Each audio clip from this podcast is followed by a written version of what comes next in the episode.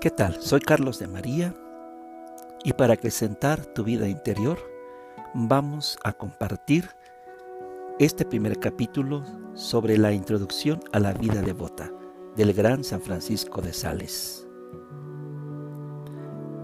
¿Listos? Comenzamos.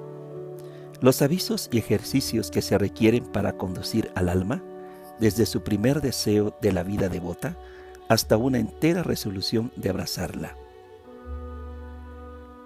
Punto número uno. Descripción de la verdadera devoción.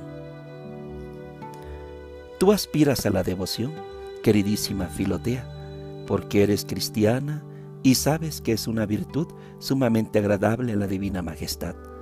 Mas, como sea, que las pequeñas faltas que se cometen al comienzo de una empresa crecen infinitamente en el concurso de la misma y son casi irreparables al fin es menester, ante todo, que sepas en qué consiste la virtud de la devoción, porque no existiendo más que una verdadera y siendo muchas las falsas y vanas, si no conocieses cuál es aquella, podrías engañarte y seguir alguna devoción impertinente y supersticiosa.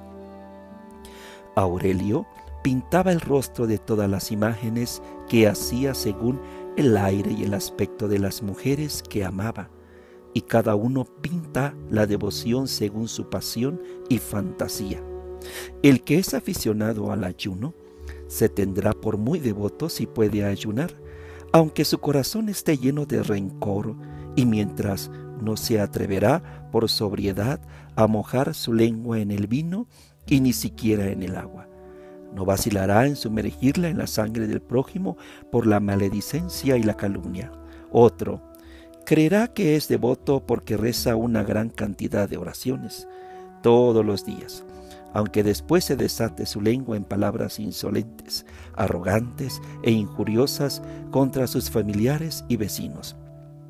Otro sacará con gran presteza la limosna de su bolsa para darla a los pobres pero no sabrá sacar dulzura de su corazón para perdonar a sus enemigos.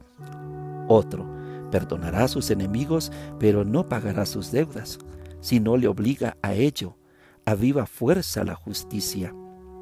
Todos estos son tenidos vulgarmente por devotos, y no obstante, no lo son en manera alguna.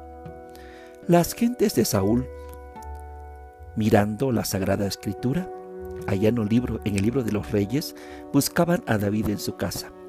Micol metió una estatua en la cama, cubrióla con las vestiduras de David y les hizo creer que era el mismo David que yacía enfermo.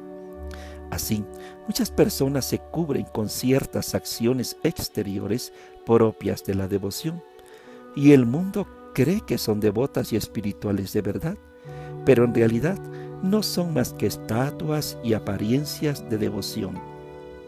La viva y verdadera devoción, oh Filotea, presupone el amor de Dios, mas no un amor cualquiera, porque cuando el amor divino embellece a nuestras almas, se llama gracia, la cual nos hace agradables a su divina majestad.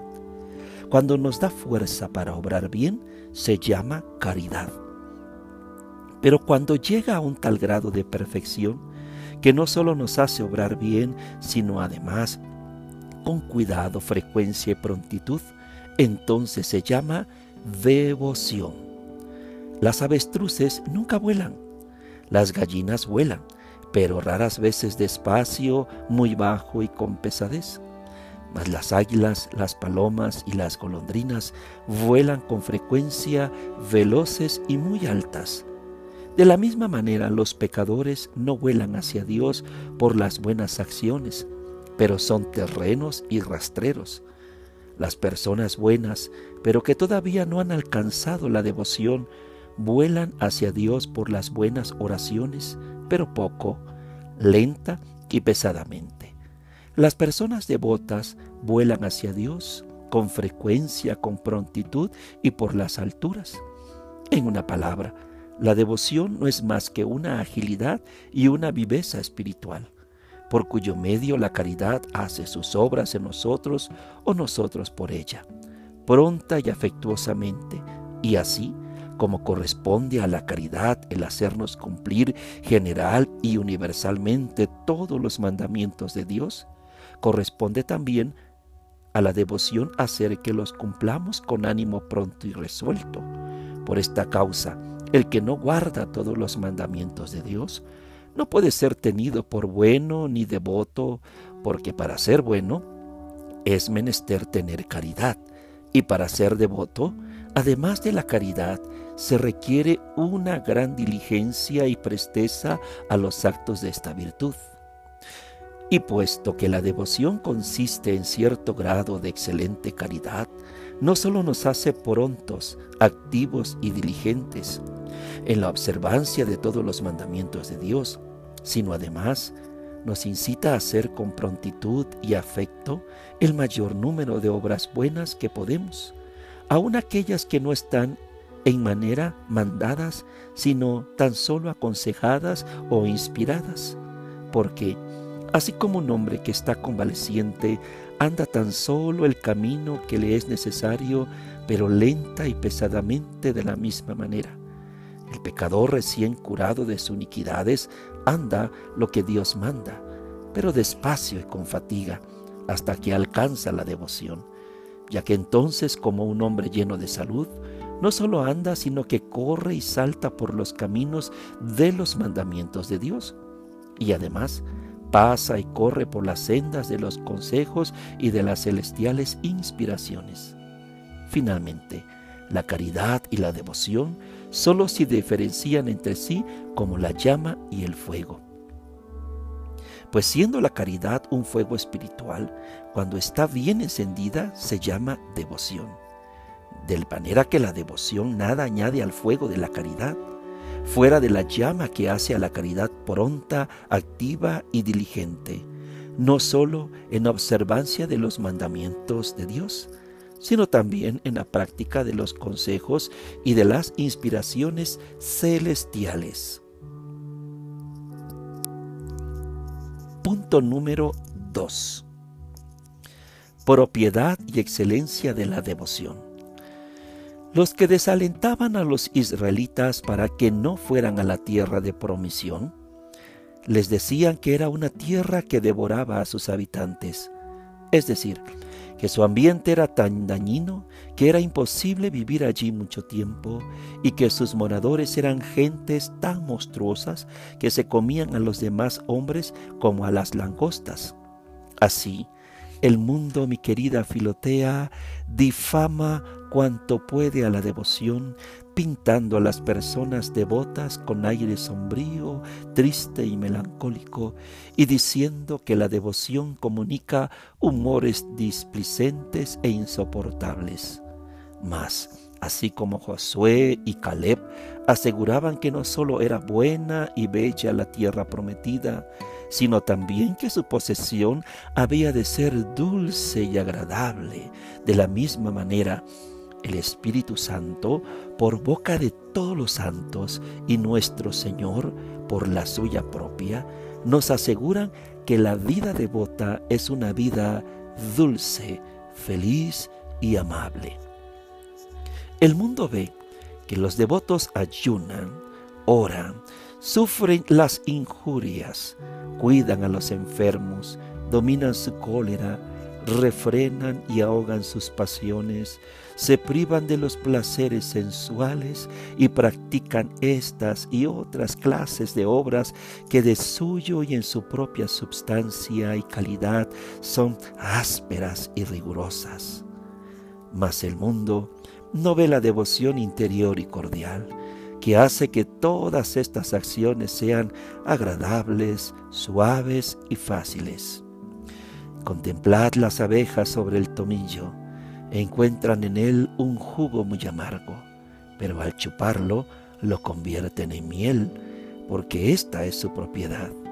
Oh mundanos, las almas devotas encuentran, es cierto, mucha amargura en sus ejercicios de mortificación pero con solo practicarlos los convierten en dulzura y suavidad.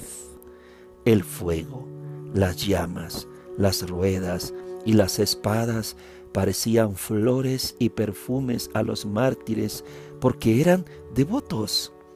Y si la devoción puede endulzar los más crueles tormentos y la misma muerte, ¿qué no hará con los actos de virtud? El azúcar endulza los frutos verdes y hace que no sean desagradables ni dañosos los excesivamente maduros. Ahora bien, la devoción es el verdadero azúcar espiritual que quita la aspereza, las mortificaciones y el peligro de dañar a las consolaciones. Quita la tristeza a los pobres y el afán a los ricos, la desolación al oprimido y la insolencia al afortunado, la melancolía a los solitarios y la disipación a los que viven acompañados. Sirve de fuego en invierno y de rocío en verano. Sabe vivir en abundancia y sufrir en la pobreza. Hace igualmente útiles el honor y el desprecio. Acepta el placer y el dolor con igualdad de ánimo y lo llena de una suavidad maravillosa. Contempla la escala de Jacob, que es una viva imagen de la vida devota.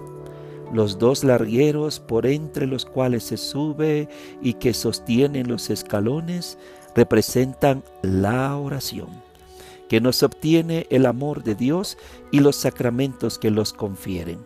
Los escalones no son otra cosa que los diversos grados de caridad, por los cuales se va de virtud en virtud ya sea discerniendo por la acción a socorrer y a sostener al pobre, ya sea subiendo por la contemplación a la unión amorosa con Dios. Te ruego, ahora que contemples quienes están en la escala. Son hombres con corazón de ángeles o ángeles con cuerpo humano. No son jóvenes, pero lo parecen, porque están llenos de vigor y de agilidad espiritual tienen alas para volar y se lanzan hacia Dios por la santa oración. Más bien, tienen pies para andar entre los hombres en santa y amigable conversación. Sus rostros parecen bellos y alegres, porque todo lo reciben con dulzura y suavidad. Sus piernas, sus brazos y sus cabezas están enteramente al descubierto, porque sus pensamientos, sus afectos y sus actos no tienden a otra cosa que a complacer. Lo restante de su cuerpo está vestido, pero con elegante y ligero ropaje, porque es cierto que usan del mundo y de sus cosas, pero de una manera pura y sincera, tomando estrictamente lo que exige su condición. Créeme, amada Filotea, alma devota. La devoción es la dulzura de las dulzuras y la reina de las virtudes, porque es la perfección de la caridad. Si la caridad es la leche, la devoción es la nata. Si es una planta, la devoción es la flor. Si es una piedra preciosa, la devoción es el brillo. Si es un bálsamo precioso, la devoción es el aroma, el aroma de suavidad que conforta a los hombres y regocija a los ángeles. Punto número 3. Que la devoción es conveniente a toda clase de vocaciones y profesiones. En la creación, manda Dios a las plantas que lleven sus frutos, cada una según su especie. De la misma manera que a los cristianos plantas vivas de la Santa Madre Iglesia, les manda que produzcan frutos de devoción, cada uno según su condición y estado. De diferente manera han de practicar la devoción el noble y el artesano, el criado y el príncipe, la viuda, la soltera y la casada. Y no solamente esto, sino que es menester acomodar la práctica de la, devoción a las fuerzas, a los quehaceres y a las obligaciones de cada persona en particular. Dime, querida alma, ¿Sería cosa puesta en razón que el obispo quisiera vivir en la soledad como los cartujos? Los cartujos son una orden de hermanos religiosos que viven en el silencio y en la soledad del desierto, de los lugares apartados, de los caseríos, de las ciudades, del ruido. Y si los casados nada quisieran allegar, como los capuchinos y el artesano estuviese todo el día en la iglesia, como los religiosos y el religioso tratase continuamente con toda clase de personas por el bien del prójimo, como lo hace el obispo, ¿no sería esta devoción ridícula, desordenada e insufrible? Sin embargo, este desorden es demasiado frecuente y el mundo, que no discierne o no quiere discernir, mejor dicho, entre la devoción y la indiscreción de los que imaginan ser devotos, murmura y censura la devoción, la cual es enteramente inocente de estos desórdenes. No, querida alma, la devoción nada echa a perder. Cuando es verdadera, al contrario, todo lo perfecciona, y cuando es contraria a la vocación de alguno, es, sin la menor duda, falsa. La abeja, dice Aristóteles, saca su miel de las flores sin dañarla y las deja frescas y enteras, según las encontró. Mas la verdadera devoción todavía hace más, porque no solo no causa perjuicio o vocación ni negocio alguno, sino antes bien los adorna y embellece. Las piedras preciosas introducidas en la miel se vuelven más relucientes, cada una según su propio color. Así también, cada uno de nosotros se hace más agradable a Dios en su vocación cuando la acomoda a la devoción. El gobierno de la familia se hace más amoroso, el amor del marido y de la mujer más sincero, el servicio del príncipe más fiel y todas las ocupaciones más suaves y amables. Es un error y aún una herejía querer desterrar la vida devota de las compañías de los soldados, del taller de los obreros, de la corte de los príncipes y del hogar de los casados.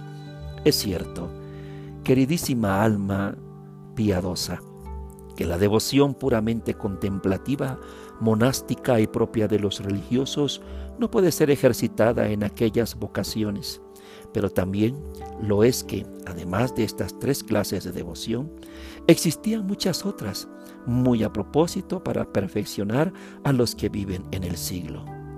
Abraham, Isaac, Jacob, David, Job, Tobías, Sara, Rebeca y Judith nos dan en ello testimonio en el Antiguo Testamento. Y en cuanto al Nuevo Testamento, miremos a San José, Lidia, y San Crispín fueron perfectamente devotos en sus talleres.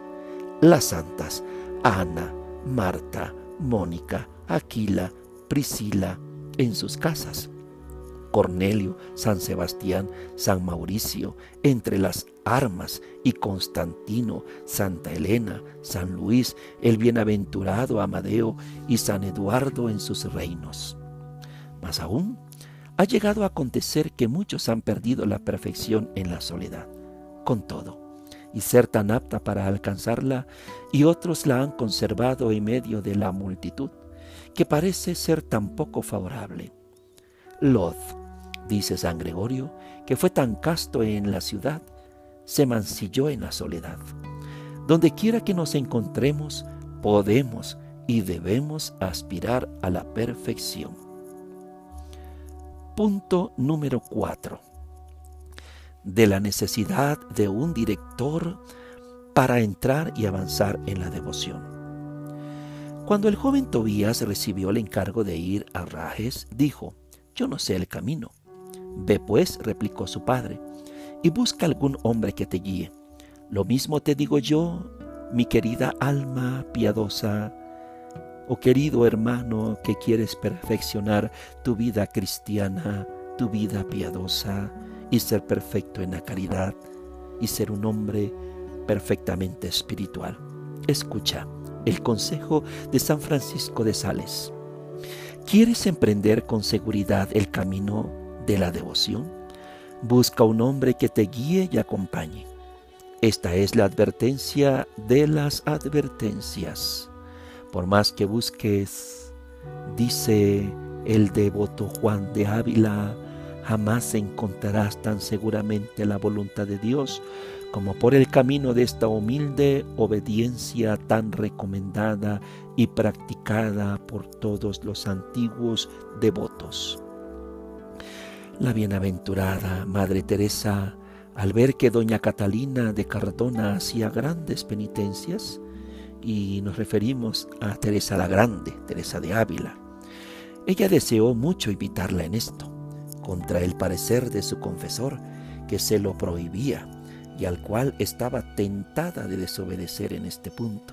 Y Dios le dijo, Hija mía, tienes un camino recto y seguro. ¿Ves la penitencia que ella hace? Pues bien, yo hago más caso de tu obediencia. Por su parte, gustaba tanto de esta virtud que, además de la obediencia que debía a sus superiores, hizo un voto especial de obedecer a un excelente varón y se obligó a seguir su dirección y guía, de lo que quedó infinitamente consolada, cosa que después de ella han hecho muchas almas buenas, las cuales, para mejorar sujetarse a Dios, han sometido su voluntad a la de sus siervos, lo que Santa Catalina de Sena alaba en gran manera en sus diálogos, la devota princesa Santa Isabel se sujetó con extremada obediencia al doctor maestro Conrado, y uno de los avisos que el gran San Luis dio a su hijo antes de morir fue este. Confiésate con frecuencia. Elige un confesor idóneo que pueda enseñarte con seguridad las cosas que te son necesarias. El amigo fiel, dice la Sagrada Escritura, que es una excelente protección. El que lo ha encontrado, ha encontrado un tesoro.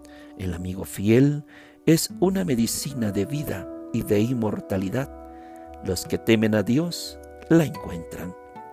Estas divinas palabras se refieren principalmente a la inmortalidad, para alcanzar la cual es menester, ante todo, poseer este amigo fiel que guíe nuestras acciones con sus avisos y consejos, y nos guarde por este medio de las acechanzas y engaños del maligno.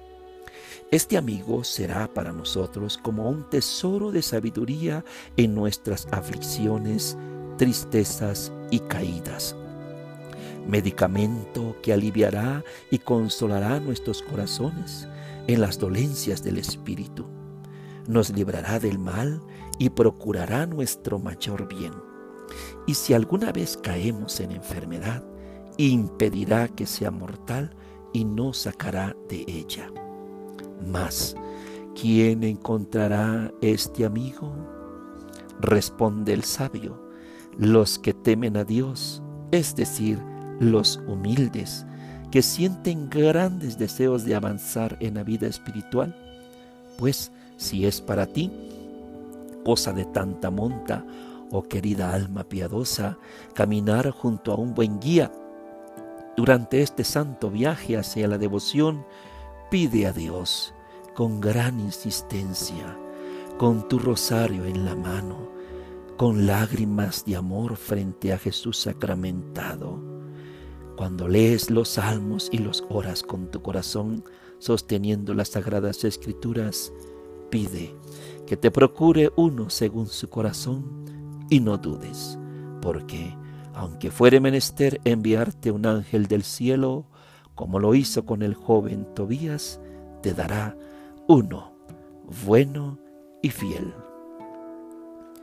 Ahora bien, disfrutando esta deliciosa lectura y escuchando esta hermosa meditación, enseñanza a la vez, sobre este nervio de la vida interior. ¿O no es así, querido hermano? Seguro que sí. Ahora bien, pues, este amigo, director espiritual, ha de ser siempre para ti un ángel. Es decir, cuando lo hayas encontrado, no lo consideres como un simple hombre. y no confíes en él ni en su saber humano, sino en Dios, el cual te favorecerá y te hablará por medio de este hombre, en cuyo corazón y en cuyos labios pondrá lo que fuere necesario para tu bien, para tu alma, para tu corazón. Debes pues escucharle como a un ángel que desciende del cielo para conducirte a él. Háblale con el corazón abierto, con toda sinceridad y fidelidad, y manifiéstale claramente lo bueno y lo malo sin fingimiento ni disimulación. Y por este medio, el bien será examinado y quedará más asegurado, y el mal será remediado y corregido. Te sentirás aliviado y regulada en los consuelos. Ten pues en este ángel, en este director espiritual, sea sacerdote, sea un religioso, sea misionero, sea un fiel laico de vida profunda espiritual, ten en Él una gran confianza y a la vez una santa reverencia. Escúchalo, porque si no lo escuchas, y escuchar significa obedecer a su consejo, créeme, Dios lo apartará de ti. Un tiempo, un tiempo más prolongado, y hasta que ya no esté a tu lado. De suerte que la reverencia no disminuya la confianza y la confianza no impida la reverencia.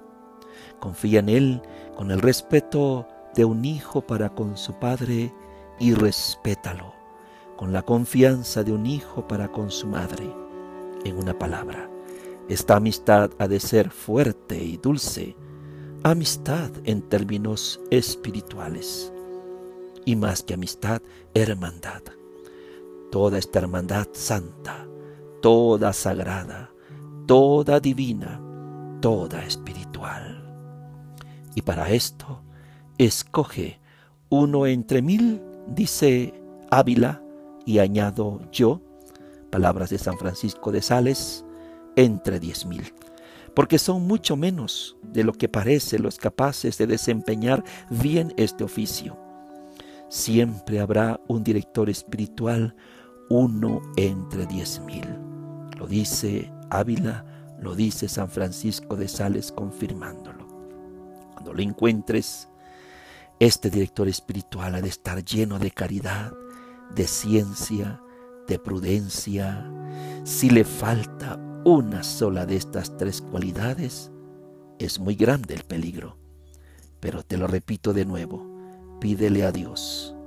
Y cuando encuentres a alguien que quieras considerar tu director espiritual, no olvides estas tres grandes virtudes. La santa caridad, la santa ciencia, conocimiento de las verdades eternas y de santa prudencia. Una vez que lo hayas encontrado, sé constante, no busques otros, sino camina con sencillez, humildad y confianza y tendrás un viaje feliz.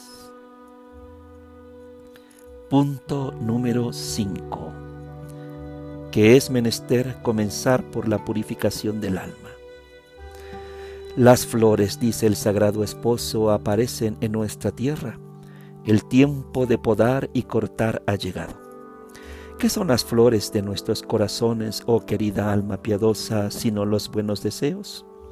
Ahora bien, en cuanto aparecen, es menester poner la mano a la segura para cortar en nuestra conciencia todas las obras muertas y superfluas. La doncella extranjera, para casarse con un israelita, había de quitarse los vestidos de cautiva, cortarse las uñas y rasurar los cabellos. Y el alma, que aspira al honor de ser esposa del Hijo de Dios, debe despojarse del hombre viejo y revestirse del nuevo, dejando el pecado cortando de raíz toda clase de estorbos que apartan del amor del Señor. El comienzo de nuestra santidad consiste en purgar los malos humores del pecado. Repito, querida alma, el comienzo de nuestra santidad consiste en purgar los malos humores del pecado.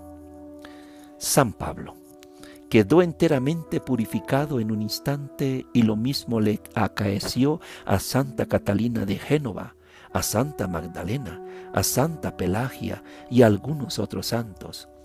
Pero esta clase de purificación es absolutamente milagrosa y extraordinaria en el orden de la gracia, como la resurrección de los muertos lo es en el orden de la naturaleza, por lo que no hemos de pretenderla. La purificación y la curación ordinaria, así de los cuerpos como de las almas, no se hace sino poco a poco, paso a paso, por grados, de adelanto en adelanto, con dificultad y con tiempo. Los ángeles de la escala de Jacob tienen alas, pero no vuelan, sino que suben y bajan ordenadamente de grada en grada.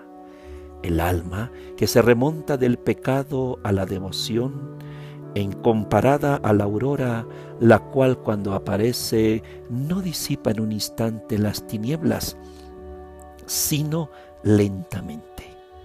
Escucha pues, dice un aforismo que cuanto menos precipitada es la curación, es tanto más segura. Las enfermedades del corazón, como las del cuerpo, vienen a caballo y al galope, pero se van a pie y al paso a paso. Conviene pues, oh querida alma piadosa, que quieres perfeccionarte, que seas animosa y paciente en esta empresa. Ah, qué pena de ver a ciertas almas, y yo mismo las he visto, que al sentirse todavía sujetas a muchas imperfecciones, después de haberse ejercitado en la devoción, se turban y desalientan y se dejan casi vencer por la tentación del abandonarlo todo y de volver atrás.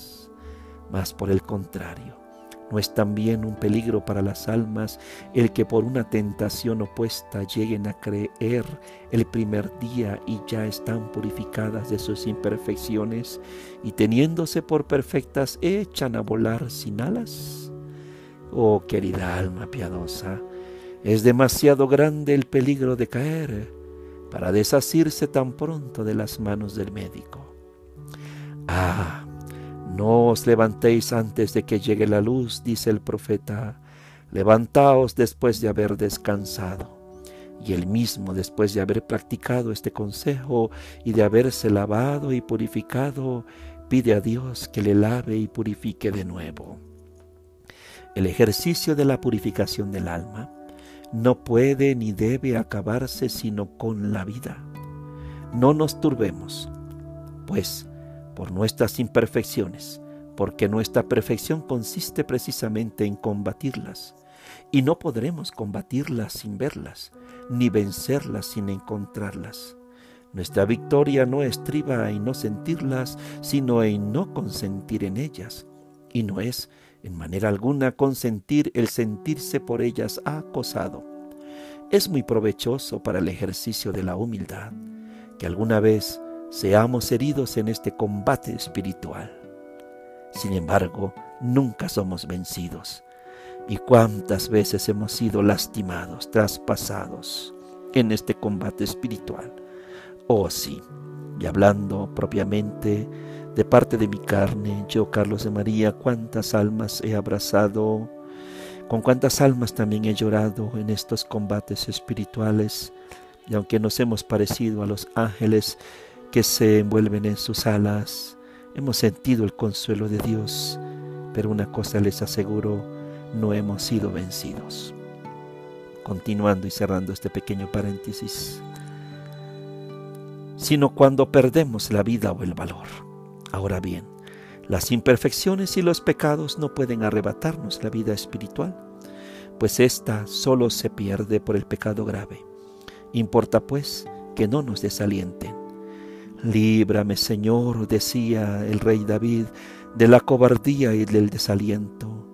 Es para nosotros una condición ventajosa en esta guerra saber que siempre seremos vencedores con tal que queramos combatir. Punto número 6. de la primera purificación que es la de los pecados mortales. La primera purificación que se requiere es la del pecado mortal.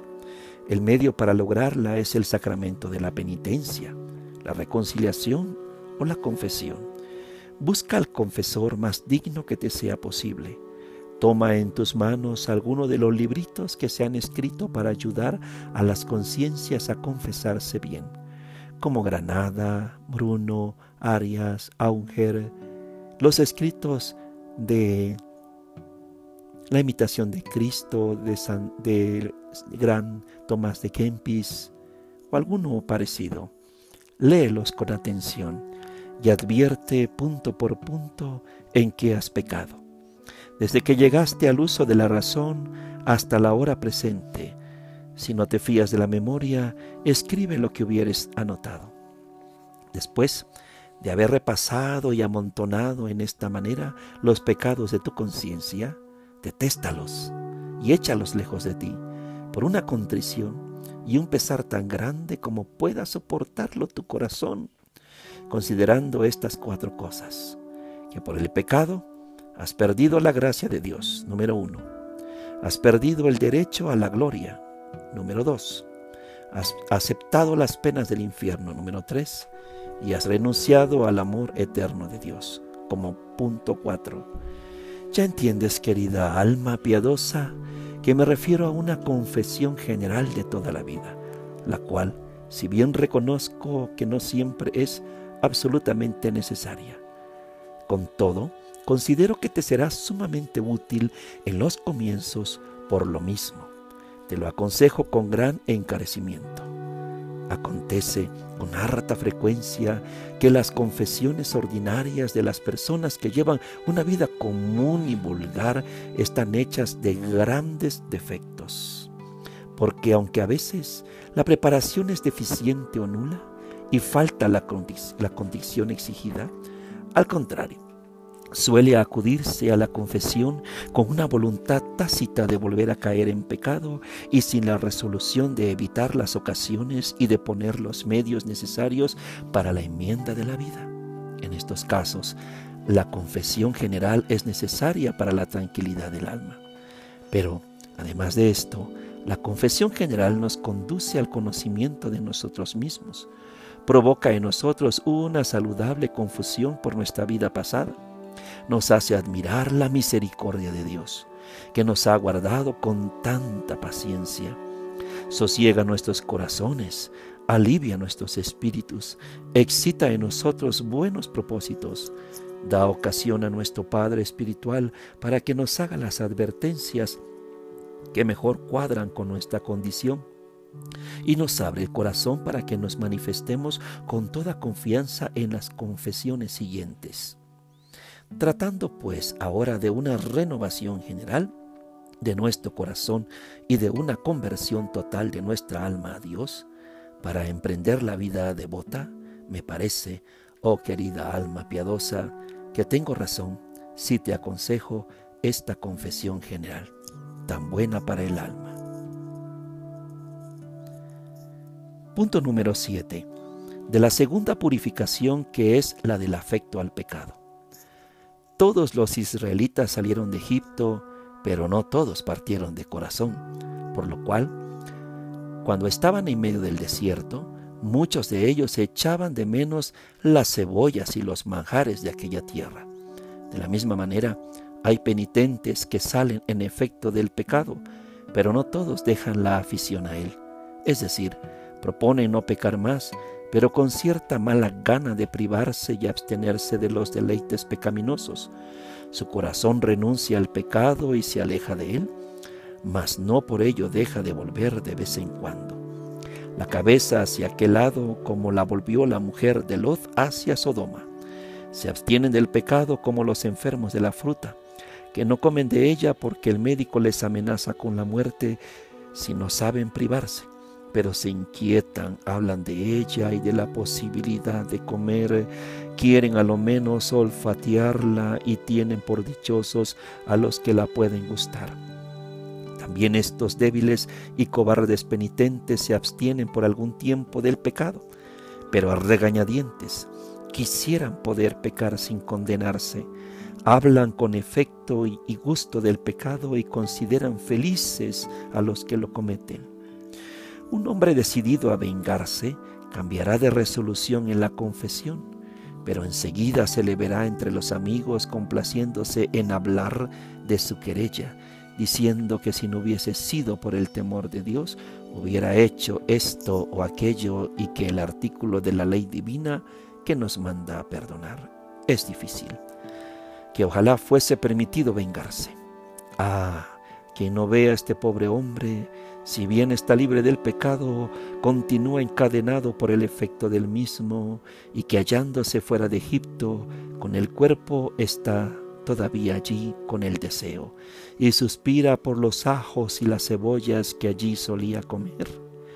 Tal hace también la mujer que habiendo detestado sus perversos amores, gusta todavía de ser festejada y cortejada. ¿Qué peligro más grande no corren estas personas? ¿Verdad, querida alma piadosa? Puesto que quieres emprender, pues, alma piadosa, la vida devota, es necesario no solo que dejes el pecado, sino que purifiques enteramente tu corazón de todos los afectos que de él dimanan, porque, aparte del peligro de reincidir, estas desdichadas aficiones debilitarían continuamente tu espíritu y lo agravarían de tal suerte que no podría hacer las buenas obras con aquella prontitud, celo y frecuencia que constituyen la esencia de la devoción. Las almas, que habiendo salido del pecado, tienen todavía estos afectos y estas debilidades, se parecen, a mi modo de ver, a las doncellas de pálido color cuyas acciones sin estar ellas enfermas son todas enfermizas, comen sin gusto, duermen sin reposo, ríen sin gozo y andan a rastras en vez de caminar. De la misma manera, hacen estas almas el bien con una dejadez espiritual tan grande que quita toda la gracia a sus buenos ejercicios, que son pocos en número y de muy reducida eficacia. Punto número 7 y último de este capítulo de vida interior de cómo se ha de hacer esta segunda purificación. El primer motivo para llegar a esta segunda purificación es el vivo y fuerte conocimiento del gran mal que nos acarrea el pecado. Conocimiento que excita en nosotros una profunda y vehemente contrición. Pues así como la contrición con tal que sea verdadera, por pequeña que sea, sobre todo si se junta a la virtud de los sacramentos, nos purifica suficientemente del pecado, Asimismo, cuando es grande y vehemente nos purifica de todos los efectos que del pecado se derivan. Un odio o un rencor flojo y débil nos hace antipática la persona odiada y nos induce a evitar su compañía. Mas, cuando el odio es mortal y violento, no solo oímos de la persona aborrecida, sino que nos disgusta y no podemos sufrir el trato de sus compañeros, amigos y parientes y su imagen y todo cuanto a ella se refiere. Así, cuando el penitente odia el pecado, movido de una ligera aunque verdadera contrición, resuelve sinceramente no volver más a pecar. Pero cuando el aborrecimiento es fruto de una contrición vigorosa y potente, no solo detesta el pecado, sino todos los afectos, relaciones y caminos que a Él conducen. Conviene, pues, querida alma piadosa, que acrecentemos nuestra contrición y nuestro arrepentimiento a fin de que llegue a extenderse hasta las más insignificantes manifestaciones del pecado. Magdalena, en su conversión de tal manera, perdió el gusto por el pecado y por los placeres que en él había hallado, que jamás pensó en ellos. Y David, no solo aborreció el pecado, sino también todos sus caminos y senderos. Con esto consiste la renovación del alma. O mejor dicho, en esto consiste la renovación del alma, que el mismo profeta compara con la renovación del águila. Ahora bien, para llegar a este conocimiento y contrición, es necesario que te ejercites en las siguientes meditaciones, las cuales bien practicadas desarraigarán de tu corazón mediante la gracia de Dios, la guía del Espíritu Santo y la intercesión de Mamita María, el pecado y las principales aficiones al mismo, Precisamente con este fin las he compuesto.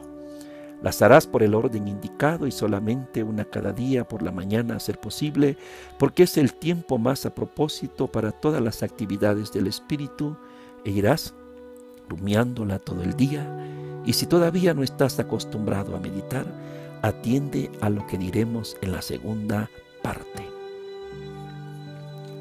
Pues queridos hermanos, terminamos o estamos terminando este primer capítulo de esta serie, la introducción a la vida devota. Voy a pasar en unos capítulos apartes en el apartado de la oración, las meditaciones, reflexiones de San Francisco de Sales que ha propuesto en su obra, La vida devota.